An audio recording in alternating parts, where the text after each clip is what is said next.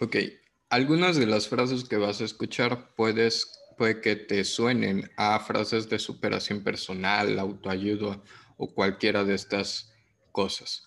Pero no, de hecho, las frases que vas a escuchar pertenecen a una corriente filosófica llamada el estoicismo. Antes de iniciar con el estoicismo y explicarte qué es y quiénes fueron sus principales filósofos, te voy a dar un recorrido para mencionar otras escuelas filosóficas que te pueden interesar. Por ejemplo, los sofistas. Los sofistas eran un grupo de personas que se pueden catalogar incluso como los primeros maestros, casi los primeros maestros, porque ellos se consideraban mm, ser maestros de la sabiduría. De hecho, eh, Sofía significa sabiduría, mientras que Sofos significa sabio. ¿Esto qué quiere decir? Que ellos pretendían enseñar a quien a quien se dejara a ser un sabio. También vamos a mencionar a los peripatéticos, que era este grupo de Aristóteles que se dedicaba a filosofar caminando. De hecho, hay una serie muy buena de estos temas, precisamente de filosofía, de, que se llama Merlí. Es una serie española, chequenla, está buenísima.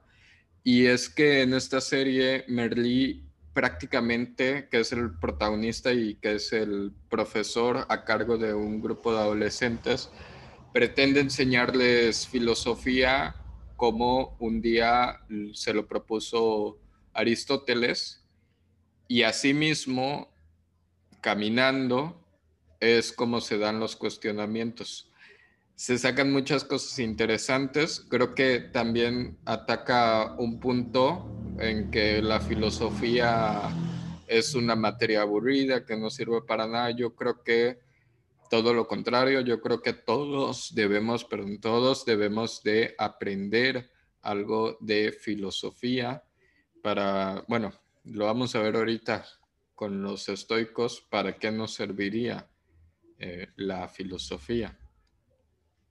Y otra escuela filosófica que te puede interesar es la de los cínicos.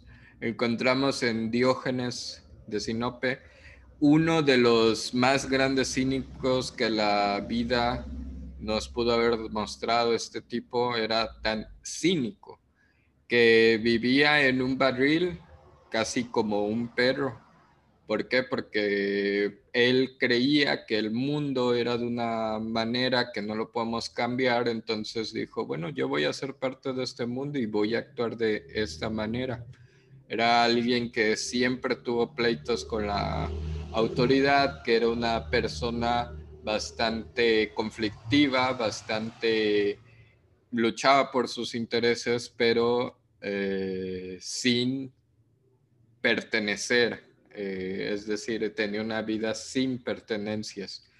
Y de hecho es una de las bases en las que se sostiene el estoicismo. Ya luego veremos cuáles son las diferencias entre los estoicos y los cínicos, pero bueno, si tú lees los diálogos que tenía Diógenes, te la vas a pasar muy bien, era un tipo bastante sarcástico, se metía en problemas todo el tiempo y tenía una forma de argumentar bastante burlesca, bastante atrevida para la época.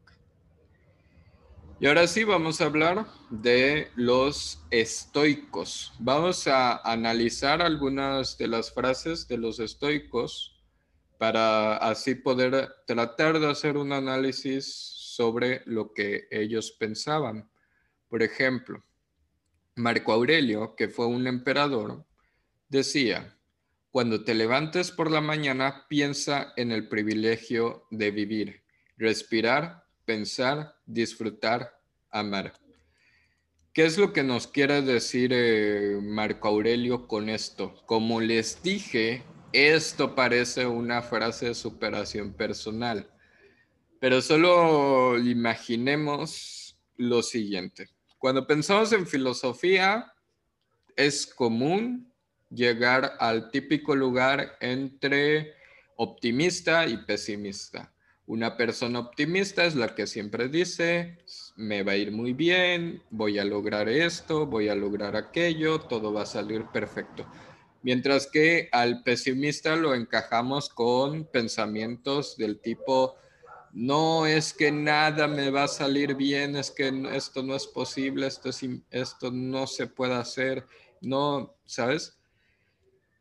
¿Qué pensaría de esto un, un estoico? Un estoico es aquella persona que sabe que no puede cambiar lo que hay a su alrededor, sabe que está limitado hasta cierto punto, pero nunca va a dejar de hacer lo que él tiene que hacer esta frase, piensa en el privilegio de vivir, respirar, pensar, disfrutar, amar. Ponte en el lugar de las personas que no pueden hacer eso. Piensa en el lugar de las personas que no pueden escuchar este podcast. Piensa en el lugar de las personas que no pueden estar aquí con nosotros disfrutando una, una videoclase. ¿Sabes?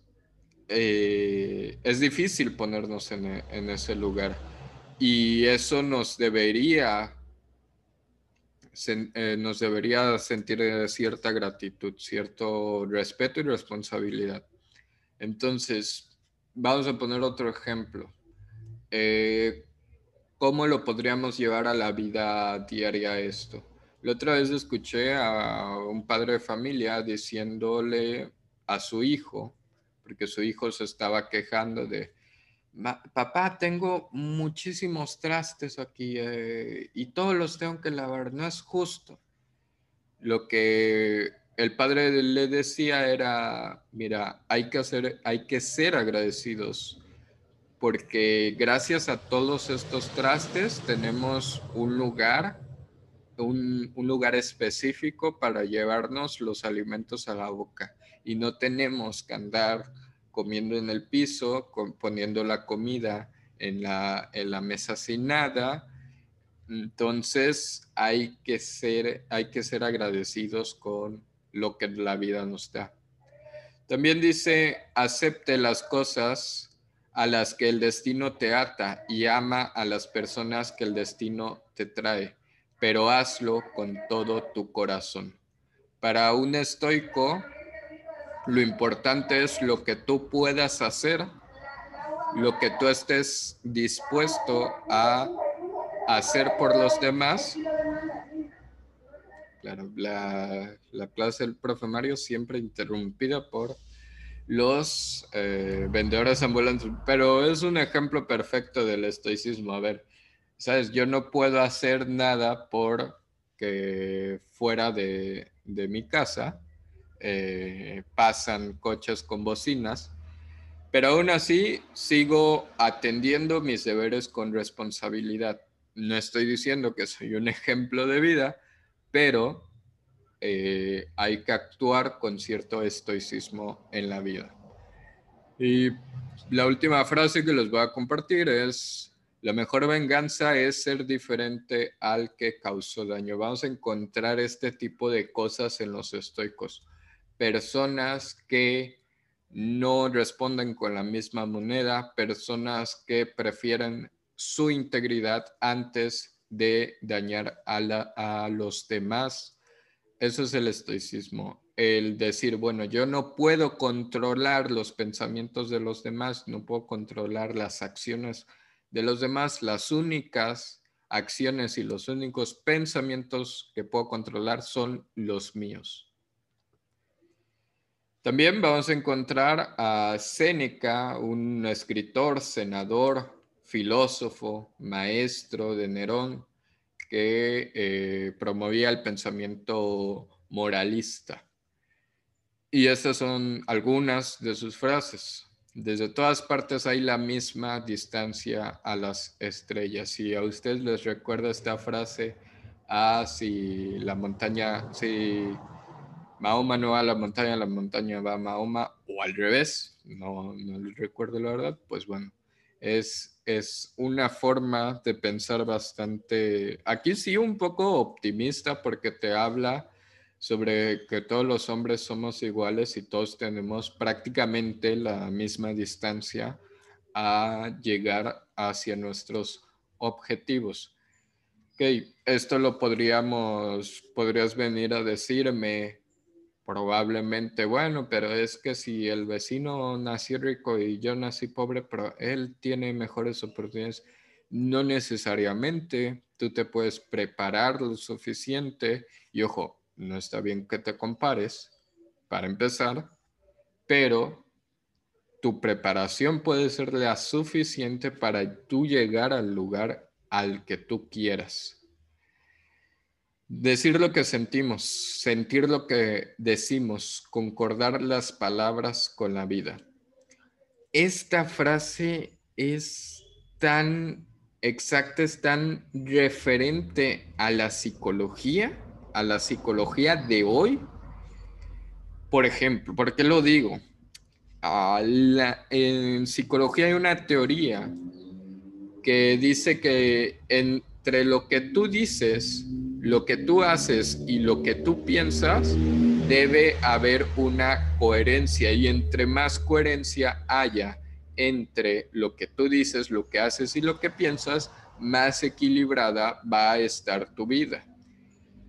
Y podemos culpar a la psicología de ser una ciencia muy nueva, incluso hay personas que no lo consideran ciencia, ese ya no es mi pleito, pero Séneca te lo venía diciendo desde la antigua Grecia, que hay que decir lo que pensamos y pensar lo que decimos, que debe haber una relación para que en nuestra vida pues haya una coherencia.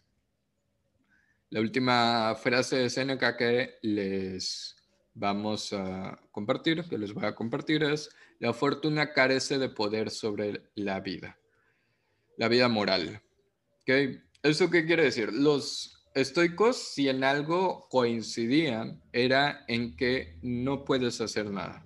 Al igual que los cínicos, no puedes hacer nada. Si tu destino es como el de un cerdo a un matadero, por más que el cerdo llore, por más que el cerdo se queje, no va a poder hacer nada. Su destino está hecho. Entonces, probablemente tú pienses que tu vida es así, que nunca va a cambiar. Mira, no vas a poder hacer nada en lo futuro probablemente pero lo que sí vas a poder cambiar es tu moral, es tu responsabilidad y es el único lugar en el que puedes actuar. A eso se le llama ser estoico, a ser una persona tranquila eh, con, el, con el entorno. Entonces aquí que, por ejemplo, ah, bueno, vamos a pasar, mejor dicho, con Zenón de Sitio, quien decía lo siguiente, recordad que la naturaleza nos ha dado dos oídos y una boca para enseñar que vale más oír que hablar. Y sí, es la frase que te has encontrado muchísimas veces en Facebook y que no le habías puesto nombre, no sabías quién la había dicho. Eh, para que te des una idea, Zenón Sitio eh, aprendió de la filosofía cínica eh, y fue, por no decir el fundador o uno de los fundadores del estoicismo. Y si tú te preguntas por qué se le llama estoicismo, bueno, al igual que los eh, peripatéticos se dedicaban a caminar y por eso se llaman a sí mismo, se llamaron a sí mismos los peripatéticos, también tienen que ver con los hábitos. Y lo que pasa es que los estoicos se juntaban en una estoa, que era un lugar público en Atenas, que era rectangular y con estas columnas que tanto recordamos cuando escuchamos sobre Grecia. Entonces, bueno, no hay nada más que decir por uh, la frase. Eh, creo que es lógico, creo que tenemos que escuchar más eh, de lo que hablamos. Eh, bueno, la siguiente frase es, cuando pones fe, esperanza y amor, juntos puedes criar a niños positivos en un mundo negativo. Y esta frase sí es para todos los padres de familia que se han interesado por escuchar, por ver las clases que están atendiendo sus hijos. Y bueno, y también porque es parte de la vida para todos los que algún día nos convertiremos en padres. Pensar que el Zenón ya nos ha dado algunas ayudas para esto.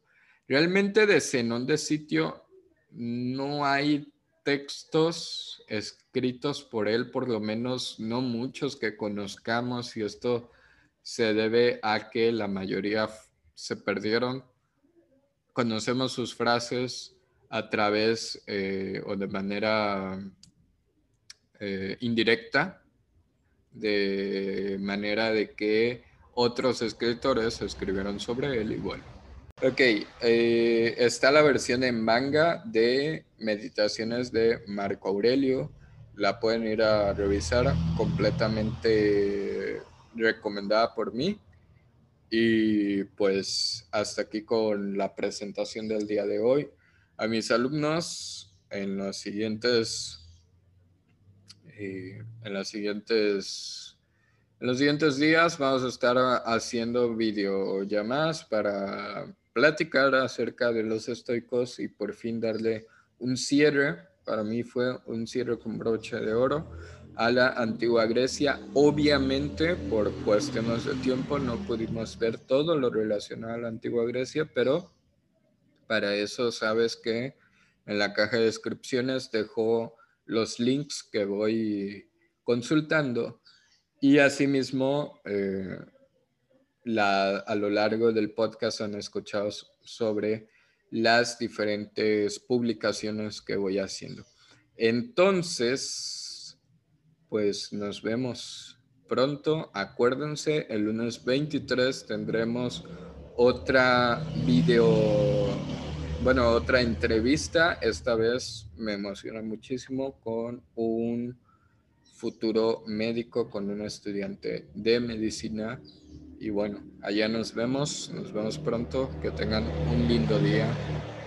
Hasta